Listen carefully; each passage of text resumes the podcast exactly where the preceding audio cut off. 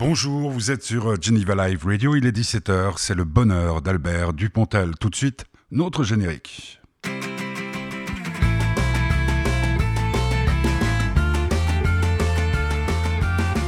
C'est quand le bonheur? Eh bien, le bonheur pour vous, ça sera quand euh, vous prendrez la décision et que vous irez voir Adieu les cons, le nouveau film d'Albert Dupontel, euh, bien perturbé la sortie du film, euh, en France en tout cas, par ce fameux couvre-feu.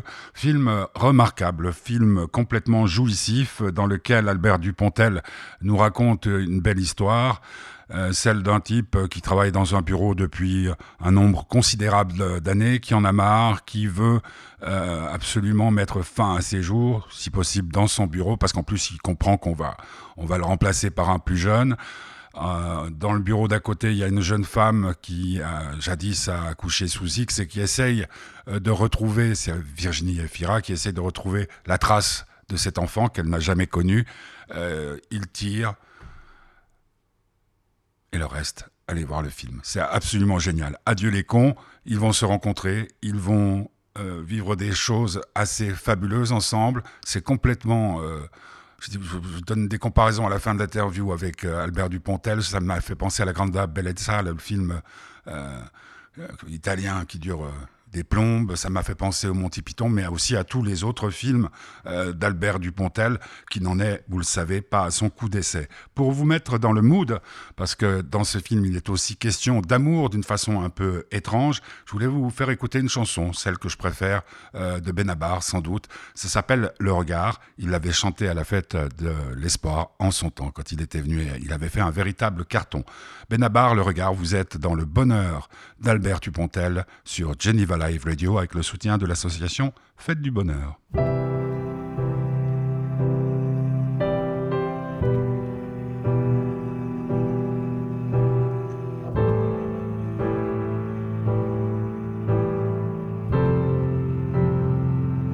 Mais lorsqu'elle nous adresse, sans le vouloir d'ailleurs, ce regard qui transperce, on en sait la valeur, parce qu'il leur échappe parle de lui-même et par ce qu'il ne frappe que celui qu'elles aiment.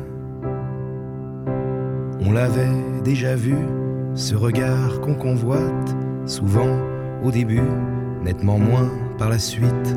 Il s'était fait rare, c'est sûrement de notre faute, et on ne veut pas le savoir s'il fut donné à un autre. Célébrons son retour, il ne fait que passer, raison de plus alors pour en profiter. L'œil est un dépotoir, on voit tellement de saleté quand on reçoit ce regard que les yeux soient loués parce qu'on le voit moins, parce que les couples s'installent. Faut dire qu'on est loin d'être l'homme idéal, l'espace d'un instant. C'est ainsi qu'elles nous font dans l'espace en suspens leur déclaration.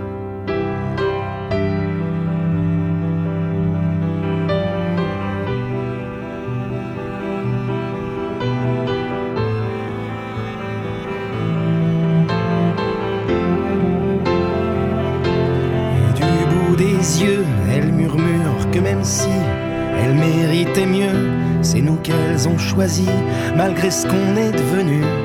L'usure et tout ça, et les malentendus, elles ne regrettent pas leur choix. C'est même le contraire, elles t'aiment, c'est comme ça, d'un battement de paupières. Pour une fois tu la crois, c'est la pure vérité, comme deux et deux font quatre, nature et spontanée, comme on baille au théâtre. Mais lorsqu'elle nous adresse, sans le vouloir d'ailleurs, ce regard qui transperce, on en sait la valeur. Parce qu'il leur échappe, parle de lui-même, et parce qu'il ne frappe que celui qu'elles aiment. Le regard, Benabar, au sommet de son art. Tiens, tout ça, Ça rime. Vous êtes sur Geneva Live Radio, euh, c'est le bonheur d'Albert Dupontel. Alors, je vais vous expliquer comment tout cela s'est passé. Normalement, j'aurais dû rencontrer Albert Dupontel pour la énième fois, en chair et en os, euh, à l'hôtel, celui qu'on appelait jadis euh, l'hôtel des Bergs, qui s'appelle maintenant, si je m'abuse, le Four Seasons, mercredi dernier, en fin d'après-midi ou en début de soirée, c'est comme vous voulez. Malheureusement, vous en souvenez, j'étais en quarantaine jusqu'au jeudi à minuit. Donc, je n'ai pas pu le voir, mais euh, je pense que, comme on se connaît, comme euh, l'attaché de presse Jean-Yves peut me faire confiance, on a fait cette interview téléphonique par euh, téléphone, une interview téléphonique par téléphone. C'est pas la meilleure des solutions parce que et même pas en zoom. En zoom, c'est chouette parce qu'on peut se voir et puis on peut se reconnaître et tout. Là, Alba Dupontel euh, devait deviner avec qui il parlait. Puis au bout d'un moment, je pense qu'il a compris, euh, parce que, encore une fois, nous nous étions rencontrés et entretenus à maintes reprises et parfois même dans des conditions assez ubuesques. Donc euh, son film s'appelle Attention, non pas Attention, Adieu les cons. C'est vrai qu'on pourrait dire Attention les cons, ces temps, ah, ils, font fort. Adieu les cons. Donc, euh, moi je dirais c'est presque un, thriller romantique, euh, mais à la sauce euh, Monty Python, à la sauce du Pontel, parce que du Pontel quand il raconte une histoire, bah, il n'a pas son pareil. C'est absolument génial. Adieu les cons, à ne manquer sous aucun prétexte que vous soyez soumis à cette, cette heure de, de rentrée très, très, très, très, c'est très tôt, 21h il parle encore de mettre à 21h. Donc si vous êtes en France, dans ces régions touchées par ce couvre-feu, euh, vous croyez en Suisse, ben, le Suisse, vous pouvez y aller quand vous voulez. Profitez-en parce que ça va peut-être pas durer. Donc on, est par téléphone. Et puis moi, quand j'enregistre les interviews téléphoniques, je coupe le son de ma télévision, mais je reste sur les chaînes euh, d'information parce qu'il se passe toujours quelque chose. Alors vous vous souvenez, mercredi dernier, le président Macron allait s'adresser aux Français à 19h55, nous il était à peu près une heure plus tôt, et tout d'un coup, euh, sur les chaînes d'infos, plus BFM ou CNews, je vois un bandeau qui dit euh, couvre-feu 21h. Et ça a une influence parce que je vais en parler à Albert Dupontel pendant cette interview. Donc je vous laisse entendre ce qui s'est passé avec Albert Dupontel. C'est une conversation téléphonique. Ça a la qualité d'une conversation téléphonique, mais le contenu est plus qu'intéressant. Vous êtes sur Geneva Live Radio avec le soutien de l'association Fête du Bonheur. Voici Albert Dupontel. Oui, bonjour. Bonsoir plutôt, Pierre-Michel. Euh, bonjour, on, s'est déjà rencontré quasiment pour chaque film. Ah bon, d'accord. Ouais, mais, mais c'est normal, on se voit pas. Je suis un, grand barbu, euh, maintenant avec les cheveux blancs, et malheureusement, je suis en quarantaine, donc... Ah, euh... écoutez, bon, tant qu'on est qu'en quarantaine, c'est bon. Ouais, ouais, puis, puis, puis on, on, verra bien, donc... Euh, la, première chose, moi j'aime pas beaucoup les interviews téléphoniques parce justement on peut pas se voir. La première chose que j'aimerais vous dire, les, yeux dans les yeux, euh, c'est que j'ai adoré votre film et que je trouve qu'il tombe exactement au bon moment. Euh, et la question que je voulais vous poser, c'est qu'est-ce qui vous a pris? Pourquoi, pourquoi ce film là maintenant? Ah bah écoutez, malheureusement j'ai été prémonitoire malgré moi. C'est un film qui a été ébauché déjà avant Revoir là-haut, il y a 6 ou 7 ans le titre, les personnages. Voilà, j'avais commencé à mettre des notes sur le papier. Je me suis interrompu pour en voir là-haut. Et j'ai repris l'écriture de façon euh, déterminée et quasi définitive il y a plus de deux ans et demi, euh, presque trois ans d'ailleurs. Et voilà, donc après, euh, à force de, commenter le monde qu'on traverse, bah, le monde qu'on traverse ressemble furieusement aux commentaires qu'on est en train d'en faire, aussi improbable soit-il. Voilà, donc j'ai toujours considéré faire des drames rigolos et assez improbables. Et là, c'est pas très rigolo ce qui arrive, mais enfin, c'est aussi improbable. C'est pour ça que le, film fait du bien, parce que justement, on est toujours pris à, contre-pied. Et, toujours de la plus, j'allais dire, de la plus belle des façons. C'est des, des, personnages qui, qui, sont venus avant l'histoire? Euh, Oui, en fait, l'idée, voilà, c'est qu'est-ce qui se passerait si quelqu'un qui pourrait vivre, mais qui, enfin, qui, qui, peut plus vivre, qui voudrait vivre mais qui peut plus, rencontrer quelqu'un qui peut vivre mais qui ne veut plus. Voilà, c'est vraiment euh, la personne enthousiaste qui rencontre un dépressif, c'est assez pratique, c'est ce concept-là. Après, j'ai cherché un petit peu, petit à petit, comment bah, il viendrait d'où, il ferait quoi, et très rapidement, la réalité euh, s'est imposée à moi, sans compter ces archétypes sociaux que je connais un peu. Le vieux geek, euh, j'en connais plusieurs. Quant à la maladie environnementale, à défaut de la connaître, elle nous connaît. j'en ai entendu parler. Donc après, voilà, j'ai commencé à ébaucher ma petite histoire par rapport à ça. Et puis j'ai rajouté un, personnage brésilien qui est cet aveugle, qui échoue aux archives administrative, qui pour le coup me faisait rigoler voilà, ça se bouge comme ça. Mais en ce qui me concerne, l'écriture est quelque chose d'assez laborieux et poussif. Voilà, donc je ne peux pas vous donner des recettes. Mais, mais, mais quand même avec de la joie euh, Pas vraiment. Vraiment, c'est un truc difficile. J'adore mettre en scène, j'adore filmer, j'adore euh, diriger les acteurs. Mais l'écriture est un truc qui me confronte avec moi-même. Et le déni est plus possible, le mensonge est plus possible. Et c'est assez douloureux finalement de, de s'affronter. Mais ça veut dire qu'il y, y, a plusieurs versions? Oh il y en a eu, il y en a eu un paquet, bien sûr. J'ai mis 18 mois pour écrire Et il y a un paquet, notamment euh, sur la fin, qui s'est imposé très vite. Il y avait une phrase de Ravel qui me hantait, c'était il n'y a pas de tristesse, euh, il n'y a pas de grandeur sans tristesse. Et donc euh, cette fin s'est imposée. Et puis pendant le tournage, et même avant, j'ai commencé à traficoter, à vouloir changer. J'étais un peu à, tomber amoureux, pas des personnages, mais de l'interprétation des personnages. Et ce qui est toujours dangereux pour un, dramaturge, entre guillemets, c'est comme si un chirurgien était, était ému avant de vous opérer, c'est toujours dangereux. Et, et voilà, elle est arrivée, en fait, heureusement, le montage m'a signalé que la fin numéro 1 était la meilleure et la plus cohérente. Voilà, euh, parce dire, parce qu'au départ, il y avait combien de fins possibles? Euh, bah, y avait, J'en ai tourné au moins trois, avec surtout deux qui étaient en compétition. Et puis, en fait, tout simplement, mais vraiment, au bout de deux jours de montage, la fin numéro 1 s'est imposée euh, sans aucun problème. J'étais presque soulagé, parce que j'espérais que le montage allait, allait, décider pour moi, c'est ce qui s'est passé. Euh, sur le, tournage, vous êtes plus décontracté que pendant l'écriture? Bah, dirons-nous que je peux exprimer quelque chose sur le tournage, c'est physique, c'est la différence entre un architecte et un maçon. L'architecture est compliquée, c'est malgré tout assez abstrait, c'est des plans. Et après vous commencez à construire, et là c'est concret, on prend des briques, on met, on met, du ciment, vous voyez ce que je veux dire? Par contre, si on s'est trompé sur les plans, à l'arrivée la maison va pas être droite. Donc le maçon régulièrement recule pour avoir un point de vue, pour voir si la maison est droite.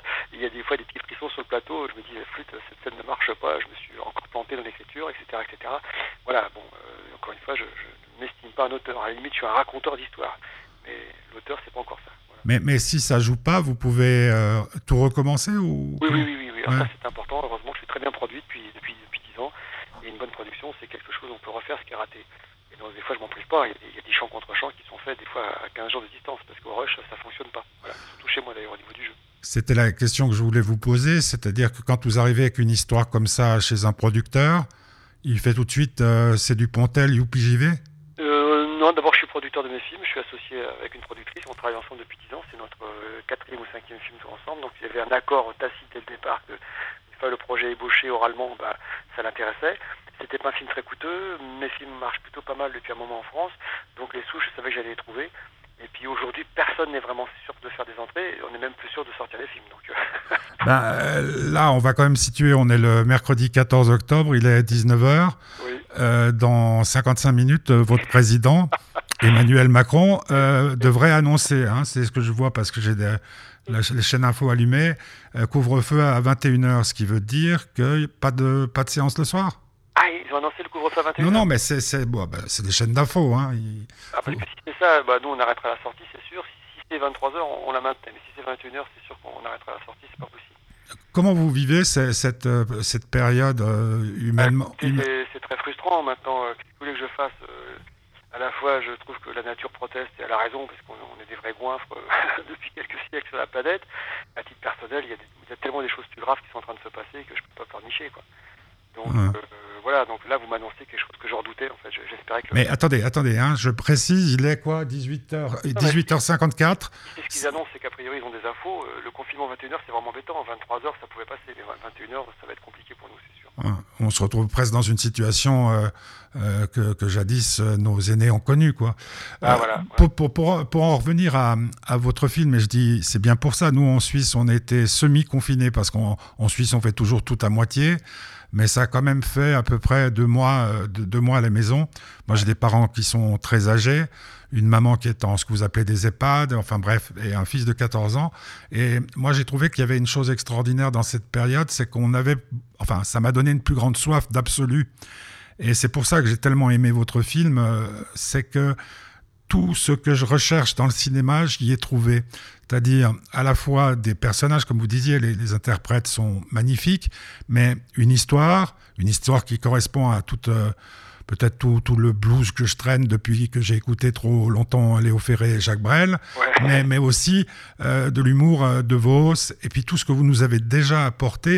Et comme je vous disais, on a eu l'occasion de se voir à plusieurs reprises, et j'ai pu juger, une fois j'étais venu avec justement euh, ma troisième femme qui portait mon fils, qui maintenant a 14 ans, et j'avais oublié juste un petit, un petit truc pour pouvoir bien faire l'interview à, à Cointrin, puis vous, vous avez eu des, des mots tellement tellement humain. Et en fait, un film qui paraît complètement, euh, parfois, burlesque est profondément humain. Moi, ce qui me frappe dans votre propos, Et ça, dans tous les films que vous avez pu faire, c'est l'humanité.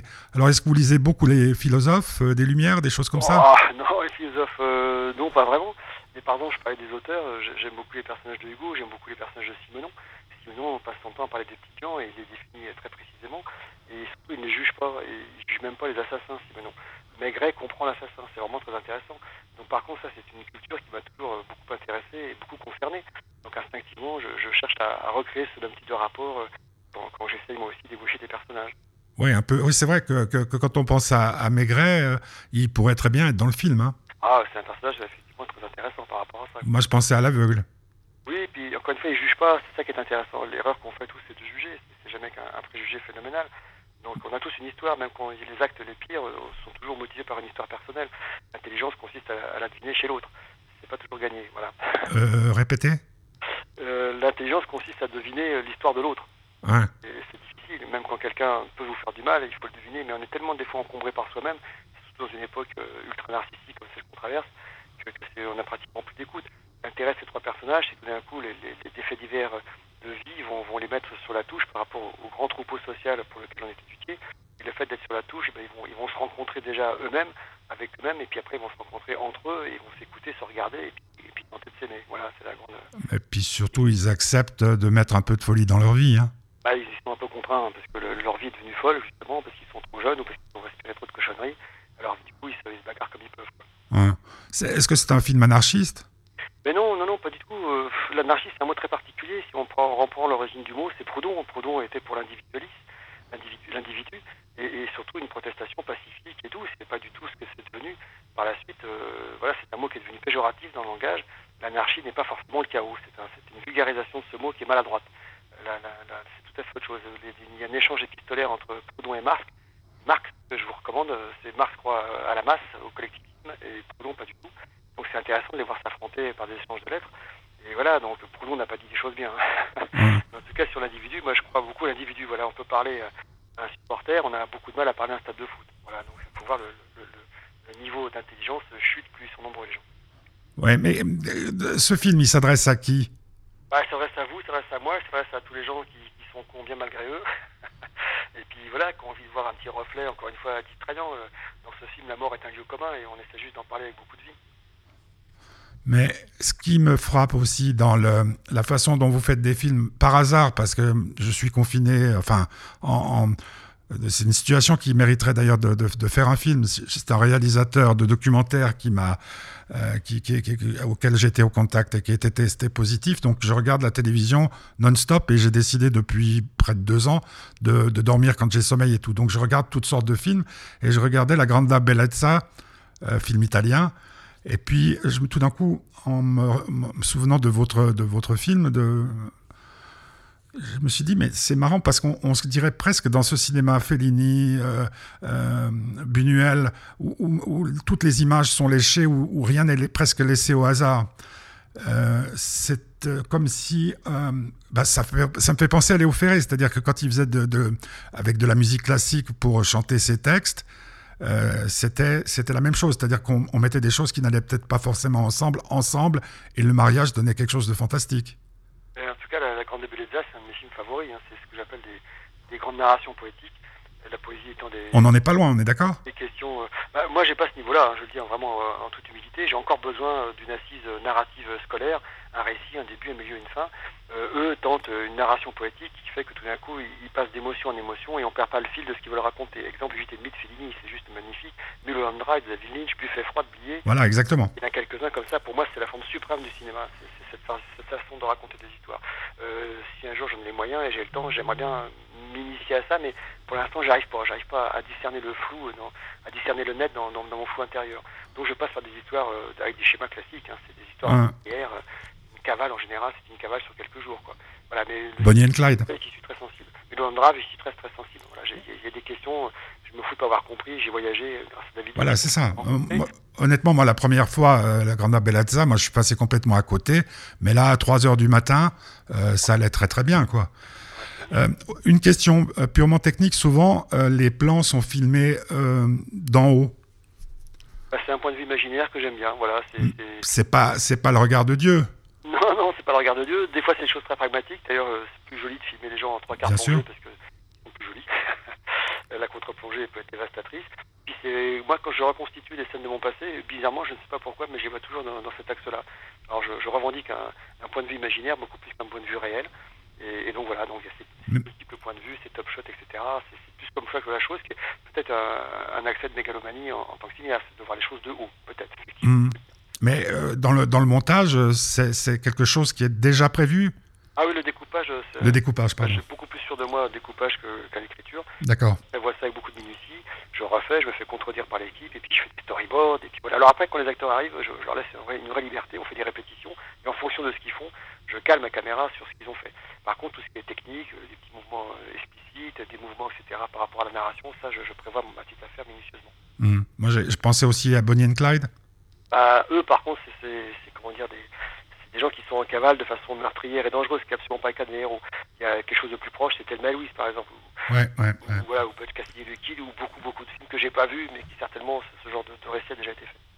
Moi, je pensais à un texte que Ferré avait chanté de Cossimon, euh, et l'amour ressemble à, la mort, si lui ne vient pas, elle viendra toujours, mais qu'advient-il de ceux qui vont à sa rencontre Ah oui, il y a aussi la mort, alors à tes yeux. Ouais, mais, mais, mais, c'est ça qui est extraordinaire, c'est que ça, votre film euh, a fait renaître en moi des souvenirs très très poétiques et puis je pensais aussi Mel Brooks tous ces trucs là toutes ces choses les Monty Python c'est tout ça toutes ces choses qui nous permettent de rendre la vie plus légère.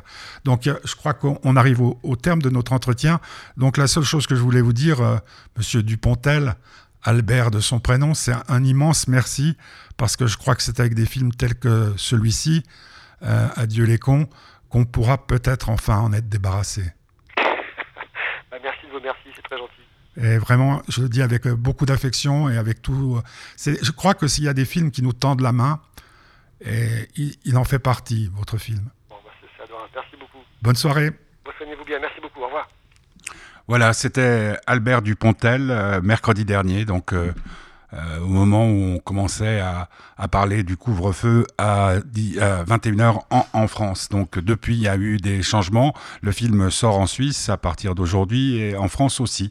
Euh, si mes informations sont exactes. Donc, adieu les cons, il faut absolument aller voir ce film. Euh, c'est mm, un véritable chef-d'œuvre. Il faut le voir sur euh, grand écran parce que euh, Dupontel ici entend comme personne pour, euh, pour occuper tout l'espace.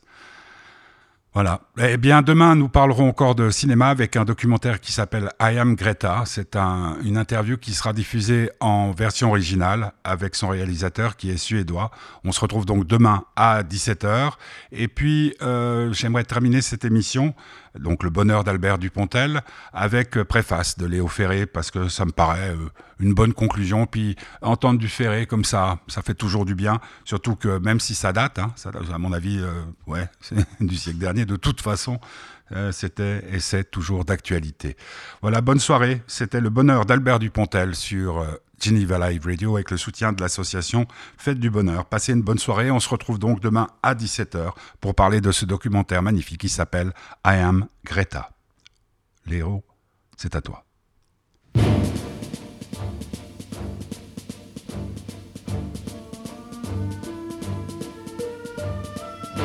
La poésie contemporaine ne chante plus, elle rampe.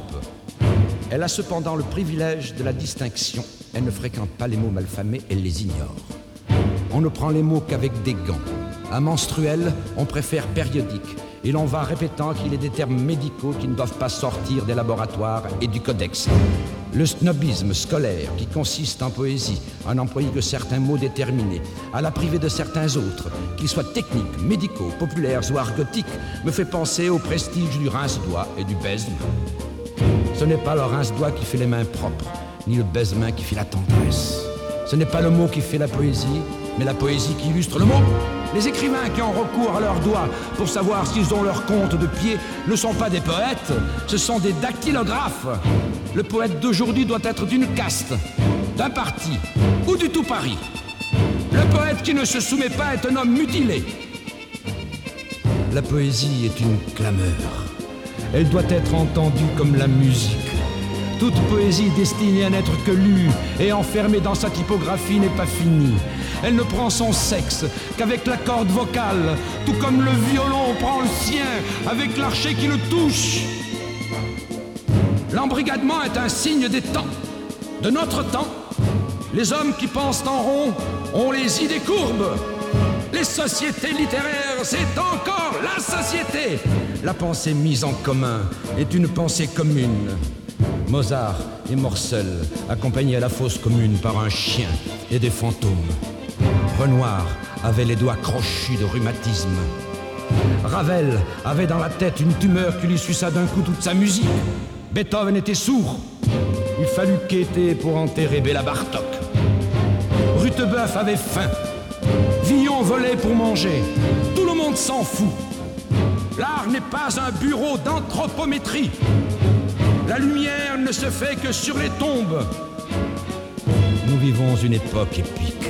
Et nous n'avons plus rien d'épique. La musique se vend comme le savon à barbe. Pour que le désespoir même se vende, il ne reste qu'à en trouver la formule. Tout est prêt. Les capitaux, la publicité, la clientèle. Qui donc inventera le désespoir? Avec nos avions qui dament le pion au soleil. Avec nos magnétophones qui se souviennent de ces voix qui se sont tues. Avec nos âmes en rade au milieu des rues. Nous sommes au bord du vide, ficelés dans nos paquets de viande, à regarder passer les révolutions. N'oubliez jamais que ce qu'il y a d'encombrant dans la morale, c'est que c'est toujours la morale des autres. Les plus beaux chants sont des chants de revendication. Le verre doit faire l'amour dans la tête des populations. À l'école de la poésie, on n'apprend pas